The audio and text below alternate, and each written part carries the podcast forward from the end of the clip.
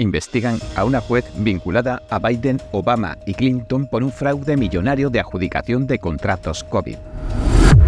Un estudio concluye que se encontró una mayor incidencia de la COVID-19 entre las personas que llevaban constantemente mascarillas. El Tribunal Supremo estudiará un caso que podría poner en entredicho el poder que hasta ahora poseen los tribunales administrativos. La Administración de Alimentos y Medicamentos de Estados Unidos, la FDA, investiga el riesgo grave de los nuevos cánceres que están surgiendo cuando se tratan los cánceres con terapia génica. Bienvenidos a En Primera Plana, donde los hechos son la noticia. Los Rangers de Texas han abierto una investigación sobre una juez que adjudicó un contrato de prevención pandémica de 11 millones de dólares. La suma millonaria fue a parar a una de las aliadas políticas de esta magistrada, la directora de datos del Comité Nacional Demócrata y antigua activista de Hillary Clinton y Barack Obama. La Unidad de Investigación de Corrupción Pública de los Rangers lanzaba la investigación sobre la juez del condado de Harris, Lina Hidalgo, el 9 de noviembre. La acusaban de manipulación de testigos, de intentar ocultar pruebas y de usar indebidamente los poderes de autorización de emergencia para eludir el debido proceso de votación de contratos del condado.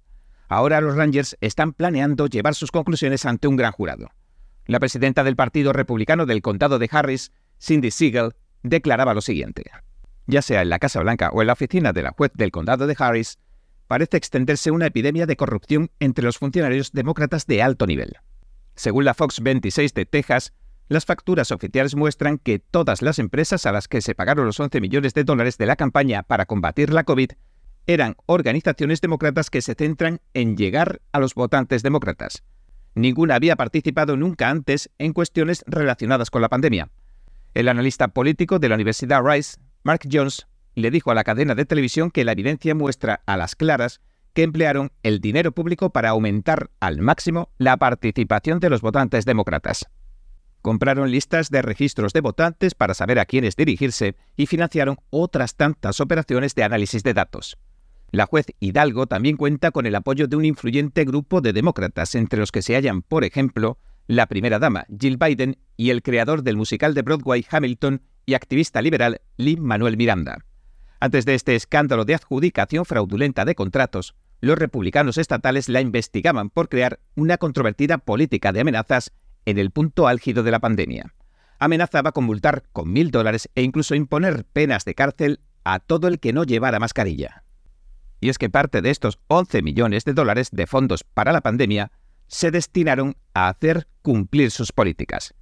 Y según los documentos que obtuvo el Epoch Times, la acusan de aprovecharse de su cargo para entregarle 11 millones de dólares a Elevate Strategies, cuya propietaria es su aliada política, Felicity Pereira. Después el dinero se canalizaba a las demás organizaciones demócratas. Ni la señora Pereira ni Elevate Strategies respondieron a las preguntas del Epoch Times, pero según el currículum que ha publicado LinkedIn, la señora Pereira ha trabajado en toda una variedad de campañas demócratas, incluso como directora de análisis de la campaña Hillary for America, que lanzó la señora Clinton en 2016.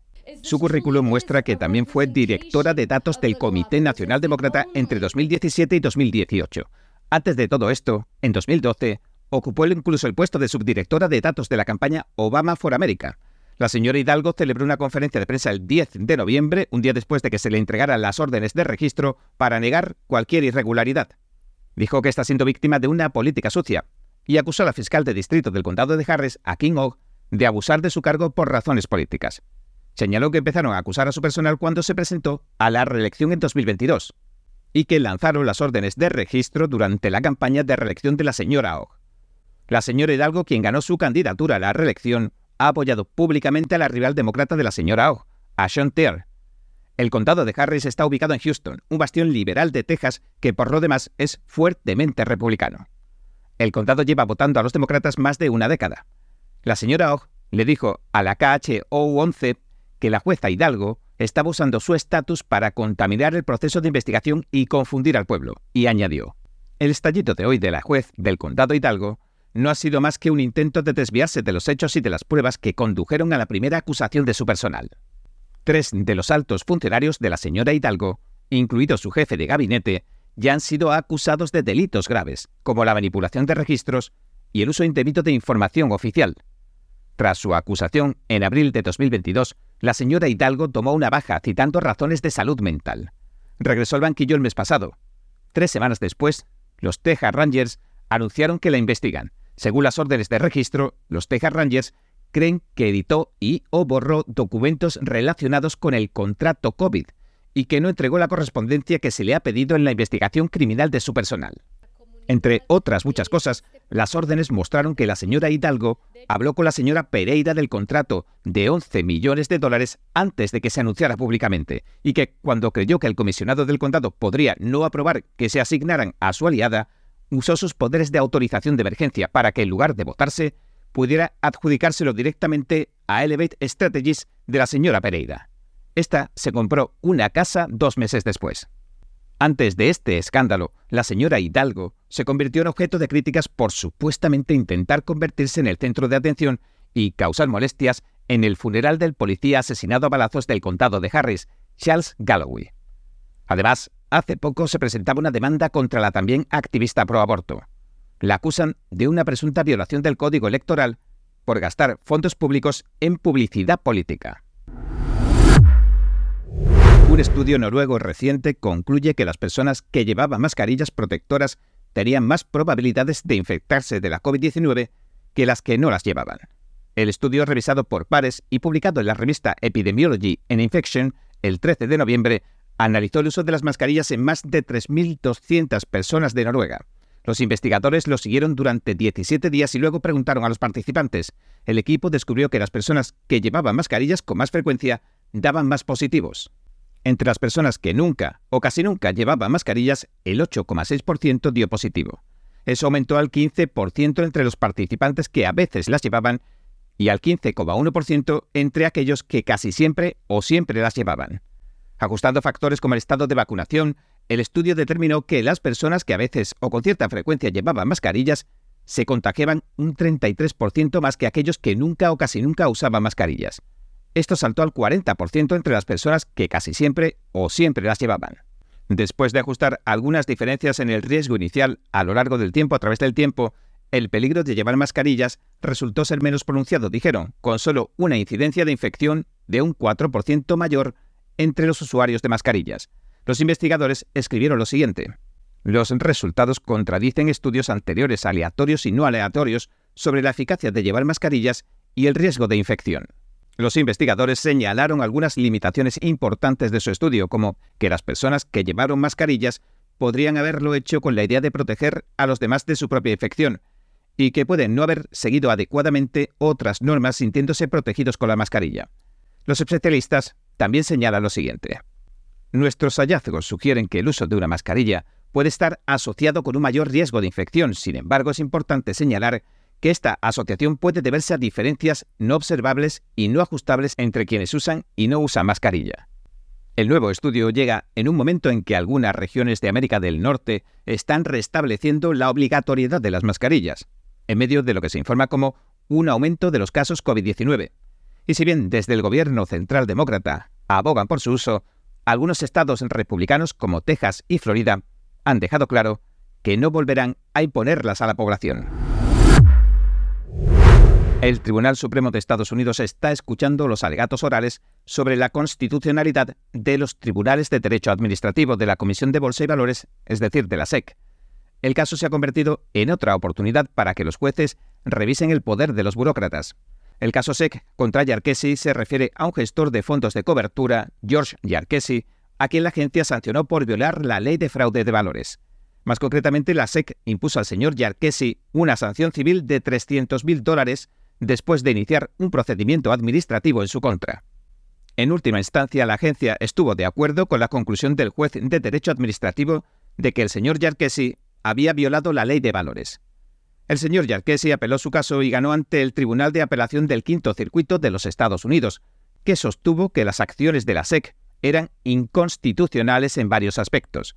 En primer lugar, dictaminó que el Tribunal de lo Contencioso Administrativo violaba la séptima enmienda de la Constitución de Estados Unidos, al no ofrecer un juicio conjurado. En segundo lugar, sostuvo que el Congreso había delegado indebidamente su propio poder en el Poder Ejecutivo y había permitido que la agencia eligiera por sí misma si celebraba un procedimiento administrativo en lugar de presentar una demanda ante un tribunal de distrito. Por último, el tribunal dijo que el Congreso proporcionó demasiada protección a los jueces de derecho administrativo. Solo permite que se les destituya por una de las buenas causas que determina la Junta de Protección de los Sistemas de Mérito de Estados Unidos. Y hacerlo así, sostuvo el tribunal, viola el mandato de la Constitución de que el presidente velará por el fiel cumplimiento de las leyes. La SEC, acto seguido, ha solicitado al Tribunal Supremo que anule la decisión del quinto circuito. Alega que se equivoca en los tres puntos mencionados. En respuesta, el Supremo ha decidido revisar cada uno de los puntos, creando el espacio para que se genere un cambio drástico dentro del Estado administrativo. Según el decano asociado a la Universidad George Washington, Alan Morrison, la confirmación de la decisión del quinto circuito probablemente convertiría las adjudicaciones judiciales de la mayoría de las agencias federales, y no solo de la SEC, en algo del pasado. Aunque las decisiones del Tribunal Supremo suelen ser difíciles de predecir, que los magistrados hayan querido conocer este caso refleja un interés aparentemente amplio por reevaluar la legitimidad del poder administrativo. Además de Yarkesi, el Supremo está estudiando más casos, y cada uno de estos plantea cuestiones sobre la separación de poderes, o la rendición de cuentas a los votantes y los controles y equilibrios dentro del gobierno federal. Teóricamente, el Congreso crea las leyes, el Poder Ejecutivo las hace cumplir, y los tribunales sirven para plantar cara a los abusos de ambos. Pero la SEC, con sus tribunales, revisa y modifica de hecho sus propias leyes. El Wall Street Journal publicaba un editorial el 26 de noviembre en el que denunciaba el crecimiento histórico del Estado administrativo. Señalaba que en el momento del juicio administrativo del señor Yarkesi en 2014, la SEC contaba con un índice de victorias internas del 100%. Sin embargo, cuando impugnaron 200 de esos casos frente a los tribunales federales, solo ganaron el 61%. El artículo comparaba los tribunales administrativos actuales con los que el gobierno británico utilizaba para castigar a los colonos y disidentes religiosos antes de la Revolución. Estos llamados tribunales de almirantazgo no contaban con jurado y se empleaban para imponer penas civiles a los colonos por violar las leyes del azúcar y del timbre. La Declaración de Independencia menciona que una de las quejas principales de los colonos era que se le denegaran los beneficios de un juicio con jurado. Así que los padres fundadores de la nación presionaron para consagrar el derecho en la Constitución. Trataron de impedir que el nuevo Congreso creara foros especiales para juzgar penas civiles como habían hecho el Parlamento y el Rey. El señor Yarkesi también ha recibido el apoyo del CEO de Tesla, Elon Musk, y del multimillonario Mark Cuban, en un escrito amicus que presentaron ante el Tribunal Supremo. La Administración de Alimentos y Medicamentos de Estados Unidos, la FDA, investiga un tratamiento de terapia génica para pacientes con cáncer. La agencia recibió informes de que están surgiendo nuevos cánceres entre las personas tratadas. La FDA aprobó el tratamiento CAR-T en 2017 se utiliza en el tratamiento de cánceres de sangre. Sin embargo, han aparecido informes de que algunos pacientes tratados están sufriendo trastornos sanguíneos. La agencia dijo lo siguiente. Aunque los beneficios de estos productos en general continúan superando los posibles peligros de sus usos aprobados, la FDA está investigando el riesgo identificado de malignidad de células T con resultados graves, como la hospitalización y la muerte, y está evaluando la necesidad de tomar medidas regulatorias. En los tratamientos CAR-T o CART se extrae de la sangre de un paciente un tipo de glóbulos blancos llamados células T. Luego estas células se modifican genéticamente para producir proteínas llamadas receptores de antígenos quiméricos, o CAR. Estos receptores facilitan que las células T se adhieren a las células cancerosas y las destruyan. Y una vez que se complete la ingeniería genética, las células modificadas se vuelven a mezclar en la sangre del paciente. Pero, según el New York Times, estas células modificadas son un auténtico peligro para la salud. La FDA señala que los pacientes y los participantes en ensayos clínicos que reciben tratamiento con estos productos deben ser monitoreados de por vida para detectar nuevas neoplasias malignas. Actualmente la FDA ha aprobado seis productos CAR-T. Abecma de Bristol Myers Squibb, Breyancy de Bristol Myers Squibb, Carvictip de Johnson Johnson y Legend, Kimria de Novartis, Tecarto de Galad y Yescarta de Galad. El riesgo de contraer enfermedades malignas se aplica a los seis productos, dice la FDA. El medio de salud STAT asegura que muchos científicos y médicos se han quedado sorprendidos con este anuncio. Según un análisis del medio de noticias médicas First Pharma, se han reportado 12 casos en total de linfomas que se produjeron con el tratamiento de células T, 7 casos de Kimbria, 3 de Descarta, 1 de Breyansi y 1 de Carvecti. Las empresas, por su parte, declaran que no ven ninguna relación entre los tratamientos y el desarrollo de nuevas neoplasias malignas, de nuevos cánceres. Los datos del sistema de notificación de eventos adversos de la FDA, el FAERS, muestran que los seis productos han informado de eventos adversos. Las empresas, por su parte, también facilitaron cifras orientativas al medio First Pharma de las personas a las que se les han administrado. Administrado más de 10.000 pacientes, Kimbria registró 2.470 eventos adversos, incluidos 2.303 casos graves, 662 muertes y 504 trastornos de la sangre y del sistema linfático. Administrados a unos 17.700 pacientes, Yescarta registró 3.729 eventos adversos, incluidos 3.551 casos graves, 746 muertes y 567 trastornos sanguíneos y del sistema linfático. Tecartus, 609 eventos adversos, 570 casos graves, 136 muertes y 58 trastornos de la sangre y del sistema linfático. Carvicti, 408 eventos adversos, incluidos 251 casos graves, 28 muertes y 18 trastornos de la sangre y del sistema linfático. Administrados a unos 4.700 pacientes, Breyansi, 202 eventos adversos, 172 casos graves, 38 muertes y 18 trastornos de la sangre y del sistema linfático. Abecma, 528 eventos adversos, 454 casos graves, 60 muertes y 87 trastornos de la sangre y del sistema linfático. Y hasta aquí nuestro episodio de hoy. Gracias por sintonizarnos. Si le gusta nuestro programa, por favor, no olvide darle a me gusta, suscribirse y compartir este vídeo con sus amigos y su familia, porque todo el mundo merece conocer los hechos.